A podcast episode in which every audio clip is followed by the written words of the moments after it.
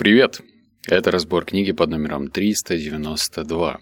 Теория невероятности. Как мечтать, чтобы сбывалось, как планировать, чтобы достигалось. В этом подкасте тебя будет ждать 8 выводов, но сначала мы с тобой по классике бухтим. А стоит ли тебе читать эту книгу? Мое однозначное «да» стоит, и причем чем быстрее, тем лучше. Дело вот в чем. Тема, которая поднимается в книге, крайне важна для любого человека. И неважно, на какой стадии ты сейчас находишься. Вот если за тебя стоит парковка от вертолета, и у тебя есть ключики от того самого вертолета, то даже для тебя эта книга будет уместна, потому что всегда надо мечтать по-крупному. Ну и в конце концов о чем-нибудь мечтать. Потому что бывают такие люди, ты что там, люди. Я тоже бывало ловил какой-то депресняк и ходил с кислой миной и думал, блин, о чем мечтать? О чем мечтать? Не понимал. Вроде этого хочу, но не так сильно, чтобы прям бить себя в грудь и говорить, вот это мечта, и за ней пойду. Мечтать тоже нужно учиться. Мечтать нужно правильно. И об этом, собственно, пойдут эти выводы. Итак, переходим к выводу номер один. В этот момент я впервые подумала, что, наверное, есть секреты, благодаря знанию которых любое желание может исполниться. Желание – это мощный двигатель нашей жизни, ее компас. Сейчас, секундочку, перестановочку сделаю. Таинственно рождаясь внутри нас, являясь неизвестно откуда, они направляют нашу жизнь и меняют ее, и нас самих. Желание – это дорога в одном направлении. Они существуют только в будущем времени. Желание является причиной наших поступков и стимулом нашего роста. По моему хотению, люди совершают великие дела и добиваются невозможного. Желание – это путеводный маяк, который зовет к себе и заставляет преодолевать преграды. Желание – это наша любовь. Мы никогда не желаем себе того, чего не любим. Наверное, не случайно в некоторых языках, например, в испанском, глаголы «желать» и «любить» обозначается одним словом. Э, тут слово «кверер», я уж не знаю, как правильно, но пусть будет «кверер». Каждый из нас не просто человек думающий, каждый человек – желающие. Энергия исполнения желаний способна свернуть горы, преобразить географические карты и открыть дорогу в космос. Эм, звучит прям как мотивационная речь, я согласен. Но тут можно в этом выводе выделить очень интересный пунктик. Это то, что желание граничит с любовью. Мы сейчас говорим о том желании, которое исходит от нас, не навязано обществом. Ну, то есть я желаю красный Феррари, потому что раньше я смотрел клипы с 50 Центом, и там был красный Феррари, поэтому я его желаю. Вот это не про любовь, это про то, что когда-то ты сидел перед телеком и почему-то подумал, что было бы неплохо иметь красный Феррари. Но если ты проведешь такую внутреннюю ревизию своих хотелок и обнаружишь, что это ты вовсе не хочешь, это тебе навязано, это не так сильно и хотелось бы, а вот это, вот это ты прям желаешь, ты прям горишь, и здесь происходит магия. Желание вместе с любовью начинает двигать тебя в сторону реализации. Так что любовь и желание, вот это прям такой действующий механизм. Вывод номер два – Желание отличается от воли способности сознательно управлять поступками на пути к цели. И от мотивации, неосознаваемых глубинных потребностей, лежащих в основе человеческой деятельности. Желание – это и мотив, но и его переживание, и стимул, и эмоции. Свои желания мы частично понимаем, но такой же большую частью они лежат в сфере интуитивного, связанной с той великой силой, в потоке которой происходит наша жизнь. Наши желания на грани реального и сказочных миров, и поэтому лучше всего желать умеют дети, у которых еще не стерлась разница между этими мирами, они верят в сказки. И потому они совсем не удивляются, когда их желания сбываются. Также эти взрослые, которые сохранили в себе эту детскую способность, они не просто верят, но и точно знают разнообразие путей, которым дружественная вселенная ведет тебя к тому, чего ты очень хочешь. Удастся ли нам с тобой сейчас э, краткий экскурс в прошлое совершить и вспомнить, как мы раньше чего-то желали и хотели? Не уверен. Ну, я правда не знаю. Это, наверное, нужно делать самостоятельно, э, зажечь пару свечек с вкусным ароматом, сесть в удобную позу, чтобы тебе никто не мешал, и вспомнить, подумать, а когда в детстве ты о чем ты желал. Вот ты желал о Бионикле, или вот ты желал о какой-нибудь трансформере. Девушки, я не знаю, о чем вы там желаете, о Барби, плюшевой бишке, ну, в общем, о чем-то вы тоже желали. И почему-то вот эти желания, они по факту внутреннего барьера никакого не имели. В барьер был в основном внешний. Типа родители сказали, нет, это дорого, или нет, не сейчас, проси у Деда Мороза. В Новый год может быть. Да? То есть внешний барьер со стороны родителей. Это одна сторона. Но внутренний барьер, он отсутствовал. И почему-то сейчас, когда мы стали уже значительно старше, то этот внутренний барьер, он появился. И он начинает очень грозно в сторону наших желаний говорить «нет». Типа «нет, нет, нет, нет, нет». Нет, мы этого недостойны, нет, мы этого не можем. И вот эти все «нет», они как и плеуха. Дают неприятный подзатыльник, и из-за этого желать чего-то покрупного не получается. А ведь надо этот внутренний барьер убирать. Ну, в конце концов, присмотреться к детям, как они себя ведут. Вывод номер три. Наверное, каждому из нас встречались люди, которые не боятся желать. И люди, всегда получающие желаемое. Их принято считать везунчиками, счастливчиками. Но давайте предположим, что во Вселенной ничего не пущено на самотек. И то, что называется везением, лишь объективное следствие поступков, мыслей, намерений этих людей.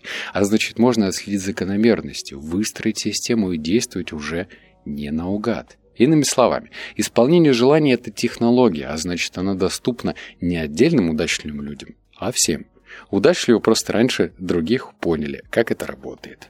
Это, блин, было гениально. Я прочитал и прям словил прекрасный внутренний трепет от э, такого взгляда на жизнь. Вот ведь действительно, мы уж кого-то в своей жизни вешали на них ярлыки. Этот счастливчик, этот вообще ему постоянно не везет. А почему кому-то везет? Почему мы говорим, вот этот счастливчик, ему просто повезло? Почему? Ну, потому что так совпало, да, вот человек что-то загадал, и раз у него что-то случилось. Но ведь что если у Вселенной нет этих ярлыков? Ну, то есть мы сами их навешиваем, просто чтобы наша психика осталась в порядке, чтобы мы были в безопасности, так как можно сойти с ума, что у всех что-то получается, а у тебя, например, нет. И мы там говорим, ну, блин, ему просто всегда везло. А Вселенной вообще по барабану, ей пофиг. Просто этот в кавычках, счастливчик в свое время пожелал, подумал, и Вселенная говорит, ну окей, ну хочешь, на, значит, получай. Не в одночасье, не завтра, не послезавтра, в зависимости от сложности реализации цели. Но она реализуется со временем. Поэтому пусть каждый из нас будет счастливчиком. Наверное, это важно. Вот номер четыре. Раздел «Хочу и имею» благодарность. Кажется будничным и неинтересным, но на самом деле здесь очень много энергии. Это не только реализованные желания, достигнутые цели, но и своего рода заводские настройки. Настройки по умолчанию, которые очень важно сохранять. Чтобы не получилось, как в анекдоте. «Хозяйка, дрова нужны?» «Нет, не нужны». «Мужики, забирайте дрова, ей не нужны». Например, человек не загадывает желания «хочу быть здоровым, потому что здоровье у него и так отличное. Он это ценит, не ценит точнее, и остро желает хорошего самочувствия лишь когда начинает его терять. Поэтому так важно осознавать, что у тебя есть, что ты имеешь. Семья, работа, таланты. Быть за это благодарным. Очень полезная практика, кстати. Она присутствует во многих религиях, да и без относительного наличия или отсутствия вероисповедания никто не мешает сделать небольшую медитацию. Просто перечитать свой список «хочу» и «имею» и поблагодарить Творца, Вселенную, самого себя за все это. К сожалению, некоторым нужно все потерять, чтобы начать ценить то, что есть. Не будьте таким. Здесь э, я вырвал из контекста этот вывод, он мне показался любопытным, но вообще тут целая технология про квадрат. А, я давай не буду тебе пересказывать всю эту технологию, если тебе она будет интересна, то уж почитай самостоятельно. Но мне понравился этот пунктик из квадрата. Это то, что мы хотим и имеем. И ведь действительно, что-то мы воспринимаем по умолчанию. Ну вот чего-то достигли, да, есть. Ну а что дальше? Но мы можем, да, это есть, использовать как топливо. Потому что реализованные цели это что? Вот знаешь, мне сразу какая-то вспоминается метафора, там светлячки, вот они красиво-красиво летают, светятся, а потом погасли и все. Но это же не значит, что этих светлячков нет. Они просто, ну, пошли спать. Не знаю, светлячок ушел, светлячок улетел. Это не значит, что его нет. Он просто, ну, типа, вне зоны нашей видимости. Но он есть. И этот светлячок, он может красиво мигать, моргать, ну, в общем, всячески тебя развлекать, и даже когда ты его поймаешь, в баночку положишь, он там останется. Ну, если ты не живодер и там оставишь для него отверстие для воздуха. Вот. И то же самое с нашими целями. Вот то, что мы хотим и имеем. Вот что ты имеешь? Например, у тебя действительно там хорошее здоровье. Ну, ты же можешь быть благодарным за это, правильно? Не воспринимать это как данность, как какую-то генетическую лотерею. Вот мне повезло, и все, я могу съесть хоть 2 э, килограмма фастфуда и буду, что там, 90-60-90. Это, конечно, все здорово, если у тебя ну, такой подход к жизни, но было бы неплохо к этому подходу к жизни еще добавить благодарность. Благодарность, причем такая не натянутая. Ты можешь просто походить по сторонам, ну, в смысле, походить на улице и посмотреть по сторонам. Меня, на самом деле, очень сильно отрезвляют пенсионеры. Вот если я иду и, скажем, ну, вообще никого нет, и вдруг мне навстречу идет бабушка с дедушкой, таким за, ну, например, лет за 80. Они идут, уже сгорбленные, уже прям, ну, старость на лицах, она настолько явно очерчена, что становится немножко не по себе от того, что мне 31, а им, например, там за 80, и что, мол, не такая уж у нас большая разница, ну, если так смотреть в рамках э, сколько же вообще человечества существует. То есть это миг. Миг, и ты уже тот самый дедушка. Поэтому смотри по сторонам, смотри, вот э, если у кого-то чего-то нет того, что есть у тебя, будь этому благодарен. Цени, цени, потому что кто-то мечтает, возможно, о твоем теле. Может быть, ты не мистер Атлантика, Вселенная и мистер Россия, но, по крайней мере, ты в форме. Кто-то, может быть, у кого есть несколько десятков лишних килограммов, думает, блин, чертовски круто выглядит Антоха. Антоха, лайк поставь, если слушаешь, и, и Ванька тоже. Вот номер пять. Ну что, теперь ваш ход. Чего вы не хотите, но имеете? А что хотите вместо этого? Ведь каждая проблема – это заархивированное желание. Ведь эмоции, раздражение, злость, зависть содержат в себе массу энергии. Осталось только поработать над этим, впустить туда жизнь, увидите, как птичка желания тут же выпорхнет из клетки и начнет радостно носиться в воздухе. А квадрант проблем опустеет. Вы лишитесь вашей черной дыры. Важно помнить, вместо фразы «это невозможно» произносим фразу «как это сделать возможно». Это вообще хорошая привычка. Если вы приучите себя и своих близких так думать, у вас будет гораздо больше сил. Это вывод посложнее, потому что с ним необходимо работать. Вот у нас есть отрицательные эмоции, которые периодически вспыхивают да, в нашей жизни. Ненависть, гнев, да. И черпать из этого энергию это нужно уметь. Ну, то есть это нужно прям периодически отстраивать себя от проблемы, от эмоций, смотреть на это стороны и думать, так, хорошо, я закипаю, злюсь, бегите кто может, но, ну, типа, деструктивного такого поведения есть еще и плюсик. Если у тебя есть энергия на то, чтобы так злиться, наверняка найдется энергия что-то созидать. Например, созидать что-то, что поможет решить эту проблему. Короче, когда ты смотришь на это с двух сторон и понимаешь, что с этих черных дыр можно получить и ключик к источнику энергии. Поэтому надо периодически смотреть на это со стороны иначе. Вывод номер шесть. Проведите прямо сейчас эксперимент. Если, когда вы думаете про свою цель, кстати, это отличный вывод, если, когда вы думаете про свою цель, у вас даже в самом начале не прибавляется энергии, лучше не браться за это дело. Попробуйте переформулировать, прежде чем предпринимать конкретные шаги. Самое главное на этом этапе чтобы цель была четко сформулирована, с понятными критериями по времени, чтобы она была источником энергии и как магнит к себе тянула. Прямо сейчас представьте себе свою цель, даже две, ту, которую вы уже реализовали, потому что вы этого хотели, и ту, которую до сих пор пытаетесь достичь.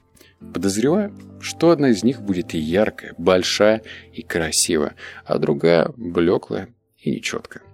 Об одной возможно, с удовольствием рассказываете друзьям, а когда вас, э, вас друзья спрашивают о другом, вы стремитесь перевести разговор на другую тему. Вот на этом заканчивается. И я прям читал думал, так это же про меня. Вот у меня есть такая неприятная история. Ненавидел момент этой жизни. Просто капец как. Короче, кажется, в 2000 в 2018 году я загорелся, знаешь, насмотрелся вот этих всех фильмов про стартапы. И думаю, все, пора делать приложеньку. Делать приложение, зарабатывать триллионы долларов, тягаться с Джеффом Безосом за первые строчки в. Ну ладно, нет, не так. Ну, короче, хотел сделать какой-нибудь стартапик. И, в общем, я начал делать телодвижение в эту сторону, в сторону реализации. И, конечно, кому-то из приятелей я сболтнул, сболтнул лишнего. И эти приятели, когда со мной встречались там раз в месяц, говорили, ну что, Леха, что там, что там, приложение есть, а? Что посмотреть? И мне так становилось хреново, неуютно, неловко, неприятно, потому что все это делалось и тянулось как-то, знаешь, с надрывом. Ну, то есть я вроде что-то делал, но при этом руки опускались. А ведь если бы я узнал об этом выводе тогда, еще раз, если когда вы думаете про свою цель, у вас даже в самом начале не прибавляется энергии, лучше не браться за это то, скорее всего, я бы не стал это делать. Конечно, можно раскритиковать этот вывод из разряда «А что, если посмотреть на это дело иначе?» Да? Ну хорошо, посмотришь ты на это иначе. По классике выпишешь плюсики, минусы. Окей. Но все-таки есть еще, знаешь, такой первичный ответ, первичная реакция. Вот есть аргументированный, это когда включается подсознание и говорит, так, ну если логически подумать, значит, у этой идеи есть масса плюсов, и начинаешь выписывать. Но если это логическое мышление пока не включилось, ты, возможно, услышишь интуицию. Интуиция говорит тебе «нет», не надо этого делать. Занимайся лучше то, что тебе доставляет удовольствие. Вот, возможно, если успеешь услышать этот голос интуиции, потому что он порой логикой-то сбивается, и, возможно, эта логика тоже, она нелогичная. Вот такая вот странная тавтология получилась. То есть тебе кажется, что логика здесь есть, но в, на практике твоя логика может трещать по швам, потому что, ну, как бы практика расставит все на свои места, и окажется, что твое приложение никому не нужно, и идея такая очень странная, и вообще нужно на нее триллион долларов, чтобы все это реализовать. Вот, поэтому задавай себе этот вопрос почаще. Вот номер семь. Если ваша цель, ваша мечта, ваше желание привязаны ко времени, очень большая вероятность, что они осуществлятся. Если вы себе наметили конец года, то нельзя давать себе поблажку типа или не исполнится, или не в ноябре, а в мае, или как получится. Все перестает работать тут же. Если мы скажем яйцо, можешь свариться за 3 минуты, а можешь, в принципе, и за 3 часа. Совершенно непонятно, когда ждать результата. И что окажется внутри яйца, когда мы его разобьем. По крайней мере, если бы я была сотрудником небесной канцелярии, конечно, в первую очередь я бы исполняла те желания, для которых у меня есть дедлайн. Я оставляла бы на потом те, где в разделе сроки написано «когда-нибудь». Вы должны знать, что это осуществимо. Если не имея никаких начальных средств, вы скажете себе «хочу купить себе квартиру через месяц». Вы сами себе не поверите, а если вы сами себе не верите, почему Вселенная должна верить, что у вас что-то получится? Но если вы скажете, я хочу в течение месяца получить информацию, как мне это сделать, если вы действительно сами верите, что это с вами сможет произойти, так и будет. А вот, прекрасный вывод. Мне понравилось, что здесь Татьяна Мужицкая очень автор этой книги, очень круто преподнесла подход с дедлайнами. То есть вроде бы есть практика, да, как правильно нужно ставить цели по смарту. Но здесь очень обходительно и в то же время на человеческом языке говорится, что представь, у нас там, ну, э, вверху есть небесная канцелярия. И представь, им сыпется... А что представляет? Вспомни фильм Джимом Керри «Брюс всемогущий». Помнишь, когда он сел за компьютер и решил отвечать на мольбы людей? И вот эти мольбы поступали, поступали, поступали, просто его закидали этими мольбами.